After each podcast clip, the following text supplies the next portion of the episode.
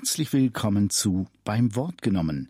Das sagen Christoph Offermann in der Tontechnik und Rolf-Dieter Wiedenmann am Mikrofon.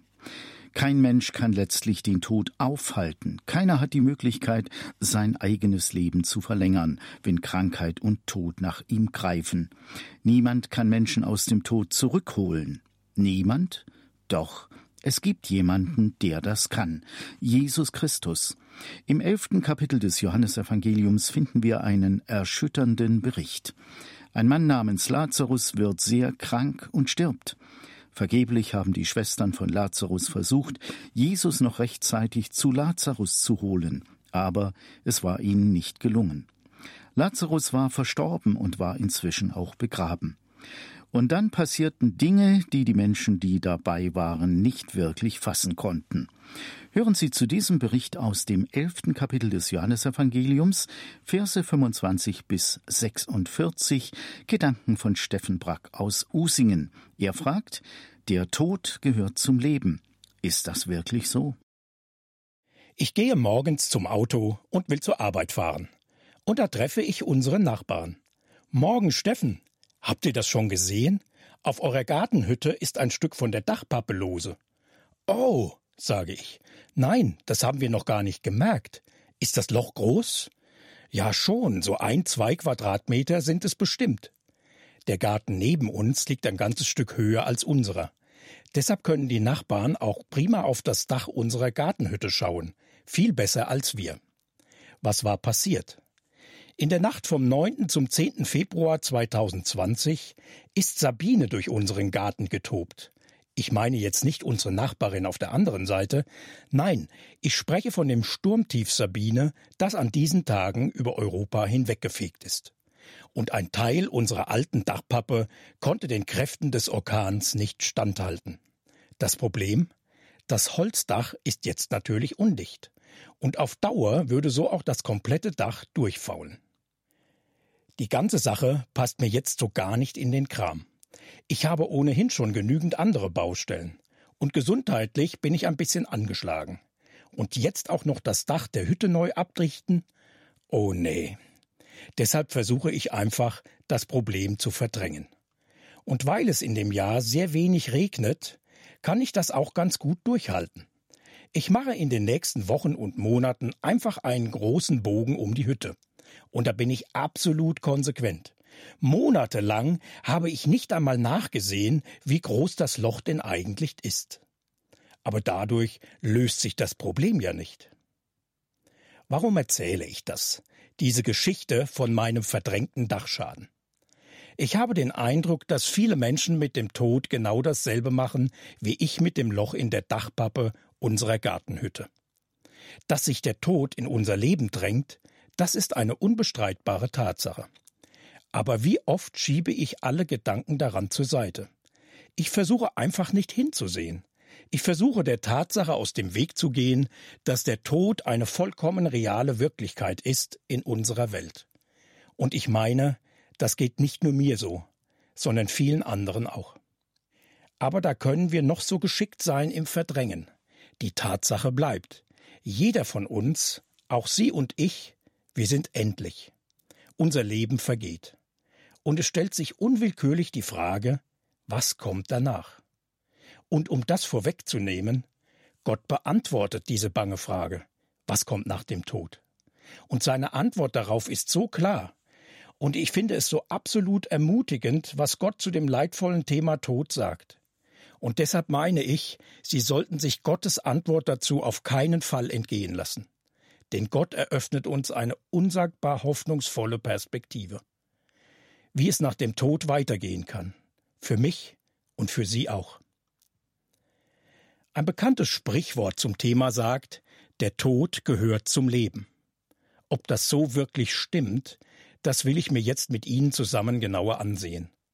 Und dazu will ich es mit einem Satz vergleichen, den Jesus einmal gesagt hat. Aber zunächst einmal fällt mir sofort auf, das Sprichwort der Tod gehört zum Leben? Dieser Satz stellt sich in jedem Fall der Tatsache, dass der Tod eine Wirklichkeit ist, eine Realität, die ich nicht einfach verdrängen kann. Hier wird der Tod nicht einfach ignoriert, und ich meine, das ist ein guter Schritt.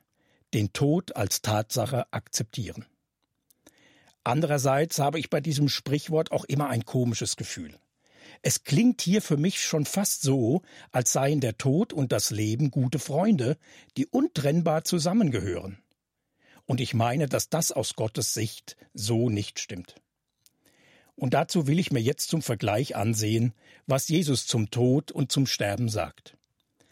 Ich bin die Auferstehung und das Leben, so Jesus. Und weiter, wer an mich glaubt, der wird leben, selbst wenn er stirbt. Was unterscheidet dieses Statement von Jesus von der Aussage des Sprichworts, der Tod gehört zum Leben? Und warum ist das, was Jesus hier über Leben und Tod sagt, so wichtig? Sind seine Aussagen zum Thema wertvoller als alle anderen, die Menschen oder sonst wer über den Tod machen? Und warum können die Worte von Jesus uns tatsächlich trösten und uns eine ganz neue, eine ganz wirkliche Hoffnung geben? Ist das, was Jesus hier zu sagen hat, mehr als nur ein paar leere Worte eines religiösen Menschen? Und wenn das so ist, woher kann ich wissen, dass das tatsächlich stimmt, was Jesus sagt. Ein erster Grund. Was gibt dem Statement von Jesus über den Tod und die Auferstehung so viel Gewicht? Was macht seine Aussage dazu so wertvoll und so glaubwürdig? Weil Jesus die ungeheure Macht des Todes kennt, und zwar aus eigener Erfahrung. Er hat die furchtbare Wucht des Todes selbst erlebt und kennt den ganzen Schmerz und die Trauer, die der Tod, jener grimmige Gevatter, über uns bringt, wenn er Menschen mit einem Mal aus unserer Mitte reißt. Ja, Jesus kennt den Schmerz und die Trauer aus eigener Erfahrung. Er sagt jenen Satz, wer an mich glaubt, wird leben, selbst wenn er stirbt. Er sagt jenen Satz nicht als billigen Trost eines frommen Pastors, der ja schließlich dafür bezahlt wird, anderen tröstliche Worte zu sagen. Jesus spricht diesen Satz auch nicht als Theologe, der sich an seinem Schreibtisch kluge und tiefsinnige Formulierungen einfallen lässt. Nein, Jesus spricht diesen Satz als Betroffener. Er hat selbst gerade einen lieben Menschen verloren. Einer seiner besten Freunde ist gestorben. Lazarus aus Bethanien. Vier Tage ist das jetzt her. Und nun ist er auf dem Weg zu dessen Grab. Unterwegs kommt ihm Martha entgegen, Lazarus Schwester. Und mitten in ihr Leid und ihre Trauer um den geliebten Bruder, mitten da hinein sagt Jesus, Dein Bruder wird auferstehen. Wer an mich glaubt, der wird leben, selbst wenn er stirbt. Deshalb ist dieser Satz so wertvoll. Deshalb kann er auch wirklich trösten, weil Jesus selbst aus eigener Erfahrung weiß, was es heißt, dass ein geliebter Mensch mit einem Mal nicht mehr da ist. Jesus kennt das, wenn sie in den vertrauten Räumen und an den Orten sind, wo der Verstorbene oft gewesen ist. Aber jetzt bleibt der vertraute Sessel leer. Nun ist in der Lieblingsecke des geliebten Menschen mit einem Mal Stille. Und schmerzlich müssen sie feststellen, er ist nicht mehr hier. Er ist weg. Und er kommt nicht wieder. Zumindest nicht in dieser Welt. Der Satz von Jesus tröstet deshalb, weil Jesus ihn liebevoll zu der trauernden Schwester sagt. Martha, wer an mich glaubt, der wird leben, selbst wenn er stirbt. Manche von ihnen trauern heute vermutlich um ihren Mann, ihre Frau, ihre Schwester, um ihren Freund. Und Jesus spricht auch in ihre Trauer hinein. Ich bin die Auferstehung und das Leben. Jesus kennt den Schmerz und die Trauer beim Verlust eines lieben Menschen, aus eigener Erfahrung. Schon allein deshalb ist sein Satz ein echter Trost. Jesus versteht uns und kann mitfühlen, denn er hat die furchtbare Gewalt des Todes selbst erlebt, mit der er in unser Leben einbricht. Doch es gibt noch einen zweiten Grund, weshalb die Aussage von Jesus so viel mehr ist als ein billiger Trost. Seine Sätze über den Tod und die Auferstehung können uns wirklich eine völlig neue Perspektive geben. Denn Jesus demonstriert hier ein für allemal, wer denn in Wahrheit das letzte Wort hat, wer das letzte Wort spricht über unser Leben. Und das ist nicht der Tod mit seiner unfassbar brutalen Macht, mit der er unser Leben zerstört. Nein. Auch wenn wir dem Tod auf Dauer kein Schnippchen schlagen können, auch wenn wir mit unseren menschlichen Möglichkeiten vor der schrecklichen Macht des Todes eines Tages kapitulieren müssen. Es gibt einen, dessen Macht reicht unendlich viel weiter als jene Macht, die der Tod über uns hat. Und dieser eine, das ist Jesus. Er ist stärker als der Tod. Und davon redet Jesus nicht nur, er demonstriert hier seine Macht über den letzten Feind unseres Lebens, seine Macht über den Tod. Und was dazu in der Bibel steht, das ist kein frommes Märchen. Ausdrücklich betont der Schreiber Johannes, dass er Augenzeuge dieses Ereignisses ist und dass viele andere Augenzeugen dabei sind. Der Bericht des Johannes, einer der engsten Begleiter von Jesus, dieser Bericht erhebt den Anspruch, dass er tatsächliche Ereignisse beschreibt. Und wer sich den Berichten in der Bibel über Jesus stellt, der merkt recht bald, dieser Anspruch ist tatsächlich berechtigt. Wenn Jesus hier nur fromm reden würde, wenn er hier nur große Worte machen würde, ohne dass wirklich etwas dahinter ist, dann würde ich mich mit seinen Aussagen nicht weiter beschäftigen. Dann wären seine Aussagen nicht mehr als die vielen anderen schönen Reden, die sich dann doch nur als leere Worte erweisen. Was können schöne Sonntagsreden schon helfen? Sie helfen nur dann, wenn sie die Wahrheit sind. Und dann folgen ihnen Taten. Und beides ist bei Jesus der Fall. Was er sagt, hat Hand und Fuß. Jesus sagt ich. Ich in Person bin das Leben und die Auferstehung. Und Jesus lässt Taten folgen. Er klopft nicht nur fromme Sprüche, sondern spricht dann zu Lazarus, seinem verstorbenen Freund Lazarus, komm heraus. Und Lazarus kommt aus seinem Grab. Nach vier Tagen. Die Verwesung hat längst eingesetzt. Nicht umsonst warnt Lazarus Schwester, als Jesus anordnet, das Grab zu öffnen, Herr, der Geruch wird unerträglich sein. Er ist doch schon vier Tage tot. Aber Lazarus lebt wieder. Und er kann sofort wieder gehen. Und Jesus muss dazu nur drei Wörter sagen. Lazarus, komm heraus. Und die Macht des Todes ist gebrochen, überwunden, besiegt. Vor vielen Augenzeugen demonstriert Jesus seine Macht über den Tod. Ein für allemal. Gott gibt uns hier seine Antwort auf die Frage, wie können wir dem Tod entgehen? Indem wir uns an Jesus halten. Den Beweis hat Jesus vor fast 2000 Jahren erbracht. Aber selbst wenn das lange her ist, der Beweis liegt vor. Seine Aussagen zum Tod und zur Auferstehung sind wahr. Und das kann ich Ihnen sagen. Seit ich mich an Jesus halte, seit ich ihm und seinen Zusagen glaube, seither weiß ich ganz genau, alles, was Jesus zusagt, das tut er auch. Und wenn er davon spricht, wer an mich glaubt, der wird leben, selbst wenn er stirbt. Wenn er das sagt, dann kann ich mich absolut darauf verlassen. Ich werde nach meinem Tod auferstehen und für alle Ewigkeit in einer Welt leben, die Gott ganz neu erschaffen wird. Eine Welt, die nur noch gut ist, ohne Leid, ohne Schmerzen, ohne Trauer und ohne den Tod. Das ist doch endlich mal eine Perspektive, für die es sich zu leben lohnt, oder? Und davon spricht Jesus hier. Und dass auf seine Zusagen Verlass ist, das hat er sehr deutlich demonstriert. Drei kurze Worte. Lazarus, komm heraus! Und sein toter Freund ist wieder lebendig. Und das geschieht nicht irgendwo in einem dunklen Hinterzimmer, sondern in aller Öffentlichkeit, in einem Ort namens Bethanien. Und viele von den Augenzeugen, die dabei gewesen sind, glauben daraufhin an Jesus, nachdem sie das Wunder an Lazarus gesehen haben. Wir hatten mal im Programm vom ERF eine Live-Sendung mit dem Titel Jesus im Stresstest. Und Gast im Studio war der Theologe Guido Baltes. Eine Hörerin fragte am Telefon, gibt es denn irgendwelche Beweise dafür, dass das auch tatsächlich stimmt? Das mit Jesus und der Auferstehung von den Toten. Und darauf antwortete Guido Baltes sinngemäß Beweise? Ja, natürlich gibt es Beweise. Hunderte von Beweisen. Wir haben die Berichte der Bibel vorliegen. Und die verweisen auf Hunderte von Augenzeugen. Für die Auferstehung des Lazarus genauso wie für die Auferstehung von Jesus. Es gibt kein Ereignis der Antike, das dermaßen zuverlässig bezeugt ist.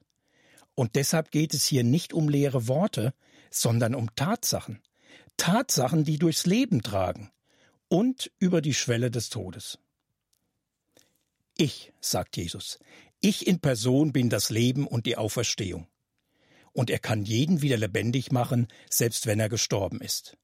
Er selbst ist das Leben. Und er schenkt es jedem, der ihm vertraut. Jesus selbst ist die Auferstehung. Und er erweckt jeden wieder zum Leben, der sich auf ihn verlässt. Ich kann mich noch gut daran erinnern, wenn ich als kleiner Junge im Bett nicht einschlafen konnte. Dann gab es nichts Besseres als die große und starke Hand meines Papas. An der konnte ich mich festhalten. Und ich denke, wenn wir es mit dem Tod zu tun bekommen, spätestens da müsste jeder begreifen, hier ist eine Macht, die ist stärker als ich. Viel stärker. Keiner von uns kann den Tod aufhalten. Keiner von uns hat die Kraft, einen geliebten Menschen hier zu behalten, wenn der Tod naht. Und keiner hat die Möglichkeit, hier zu bleiben, wenn der Tod nach ihm selbst greift. Und da wird die Bedeutung dieses Statements von Jesus deutlich. Ich bin die Auferstehung und das Leben. Ich bin derjenige, der dem Tod die Stirn bietet. Meine Hand ist die große und starke Hand, an der ihr euch festhalten könnt. Und der Tod wird nicht das letzte Wort über euer Leben haben, sondern ich. Ich, Jesus. Und ich werde euch auferwecken, so wie ich den Lazarus auferweckt habe von den Toten. Meine Worte sind wahr und absolut zuverlässig. Aus Gottes Sicht ist der Tod der Feind des Menschen, unser letzter Feind, so wird er genannt, der uns bedroht, uns das Leben nimmt, der uns endgültig vom Leben trennt, uns abschneidet vom Leben und von Gott. Denn Gott ist das Leben.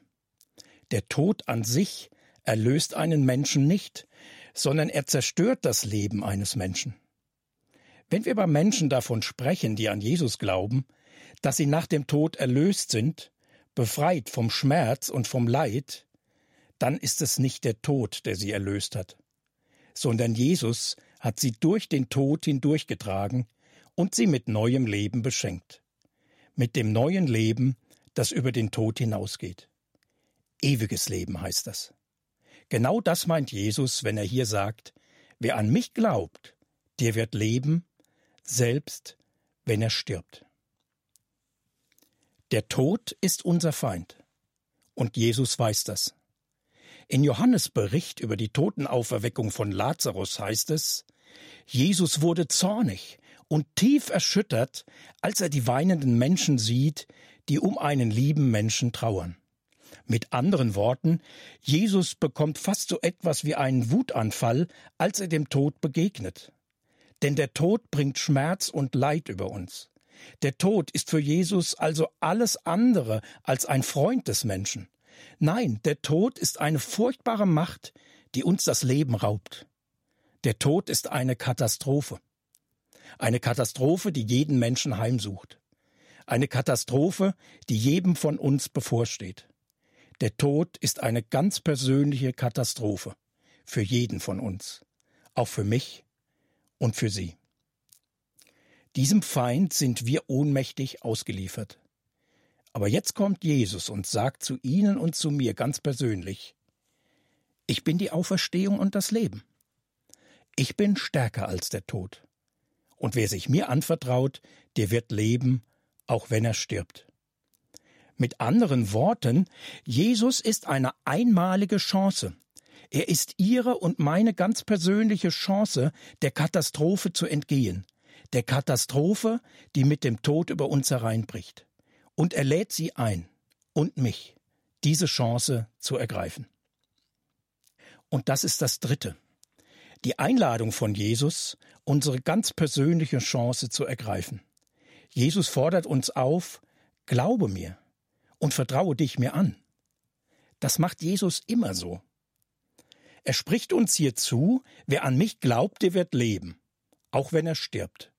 Und dann kommt seine Frage. Seine Frage damals an Martha, und es ist genauso seine Frage an Sie und an mich. Glaubst du das? Glaubst du das? Jesus fordert mich heraus, an ihn zu glauben. Er ist die Auferstehung und das Leben. Er ist stärker als der Tod. Und wenn ich mich mit meinem ganzen Leben auf ihn einlasse, dann trägt er mich auch durch den Tod hindurch, und ich werde ewig leben mit ihm. Und Jesus fragt mich, glaubst du das? Glaubst du, dass ich dich durch den Tod hindurch retten kann und dir ewiges Leben schenke? Ohne mich trennt dich der Tod endgültig vom Leben und er trennt dich endgültig von Gott. Aber Jesus sagt weiter, doch ich will dich beschenken mit ewigem Leben bei Gott. Glaubst du das? Martha antwortet so, Ja, Herr. Ich glaube, dass du der versprochene Retter bist, der Sohn Gottes, der in die Welt kommen soll. Das ist Marthas ganz persönliche Antwort. Und das ist ein ganz entscheidender Punkt. Was ist meine ganz persönliche Antwort auf die großartige Chance, die Jesus mir anbietet? Martha sagt, ja, ich glaube dir, Jesus. Was wollen Sie antworten? Auf die Frage von Jesus. Glauben Sie, dass Jesus der Sohn Gottes ist? So wie Martha das hier formuliert. Das bedeutet, dass Gott selbst seinen Sohn Jesus in die Welt geschickt hat, damit er jedem vor dem sicheren Tod rettet, der an ihn glaubt. Deshalb sagt Martha zu Jesus, ich glaube, dass du der versprochene Retter bist. Jesus will sie und mich retten vor dem Tod, der uns für immer von Gott trennen würde. Dass unsere Beziehung zu Gott zerstört ist, zeigt sich an dieser einen Tatsache so deutlich nämlich an der Tatsache, dass wir sterben müssen, jeder von uns. Gott hat sich das Leben ursprünglich völlig anders gedacht, als wir es heute kennen. Der Tod gehörte überhaupt nicht dazu. Leben, so wie Gott es versteht, ist nicht vom Tod bedroht. Der Tod kam erst in diese Welt, als die ersten Menschen sich einreden ließen, das Leben gelingt auch ohne Gott. Aber das war gelogen. Und es ist immer noch eine Lüge. Ohne Gott schneiden wir uns ab vom Leben. Und deshalb hat Jesus sein eigenes Leben am Kreuz geopfert, auch für Sie und für mich, damit wir nicht selbst mit unserem Tod endgültig von Gott getrennt werden, für die ganze Ewigkeit. Und so stirbt Jesus den Tod, der eigentlich uns gilt, wenn wir weiterhin an Gott vorbeileben. Er stirbt am Kreuz für Sie und für mich. Und durch diesen stellvertretenden Tod versöhnt er Menschen mit Gott, stellt Jesus die Beziehung zwischen Gott und den Menschen wieder her. Aber das zwingt Jesus niemandem auf. Und deshalb fragt er, ob sie sich darauf einlassen wollen, ob sie mit Gott versöhnt werden wollen. Deshalb fragt Jesus bis heute, glaubst du das? Vertraust du darauf? Glauben Sie, dass Jesus sie mit Gott versöhnt und dass er ihnen ewiges Leben schenken will, über den Tod hinaus. Dann vertraue mir, sagt Jesus, und glaube an mich. Jesus lädt sie ein, an ihn zu glauben. Und er fragt nach ihrer ganz persönlichen Antwort. Wie sie Gott antworten können? Sie können das Gott sagen. Er ist lebendig und er hört sie, wenn sie zu ihm sprechen. Und er freut sich, wenn Sie sich an ihn wenden. Ich werde jetzt ein paar Sätze sprechen, was Sie Gott zum Beispiel sagen können, wenn Sie sich ihm anvertrauen wollen, wenn Sie Jesus glauben wollen. Manche von Ihnen sagen vielleicht, ich höre das heute zum ersten Mal, dass ich Gott ganz persönlich antworten kann, ob ich ihm glaube, ob ich ihm mein Leben anvertrauen will. Ich habe noch viele Fragen. Ich finde das gut, wenn Sie Menschen, denen Sie vertrauen können, ihre Fragen über Gott stellen. Manche werden aber auch sagen, ja, ich will Gott gerne meine ganz persönliche Antwort geben. Ich will Jesus glauben. Und wenn Sie das wollen, dann können Sie meine Worte mitsprechen und sie zu Ihren eigenen Worten machen. Gott. Lieber Vater, ich habe gehört, dass du Jesus in die Welt geschickt hast, um die Macht des Todes zu besiegen. Jesus, ich will dir gerne antworten auf deine Frage, ob ich dir glaube. Jesus, ich glaube dir, dass du stärker bist als der Tod. Und ich glaube dir, dass du auch mich vor dem Tod retten willst. Und mir ewiges Leben schenkst, wenn ich mich dir anvertraue. Und das will ich jetzt tun. Ich will mein ganzes Vertrauen auf dich setzen. Ich vertraue darauf, Jesus, dass du für mich am Kreuz gestorben bist. Und dadurch bin ich mit Gott versöhnt. Alle meine Sünden und meine Schuld vor Gott ist durch deinen Tod vergeben, Jesus. Danke, dass du das für mich getan hast, weil du mich lieb hast. Ja. Amen. Wenn Sie das glauben, was ich gerade gebetet habe, dann gilt das auch vor Gott. Dann sind Sie jetzt ein Mensch, der mit Gott versöhnt ist, ein für allemal, und den Jesus auferwecken wird aus dem Tod, und der in aller Ewigkeit mit ihm leben wird. Der Tod gehört zum Leben. Ist das wirklich so? So war diese beim Wort genommen Ausgabe überschrieben. Steffen Brack aus Usingen hat sich mit einem Bericht aus dem elften Kapitel des Johannesevangeliums beschäftigt.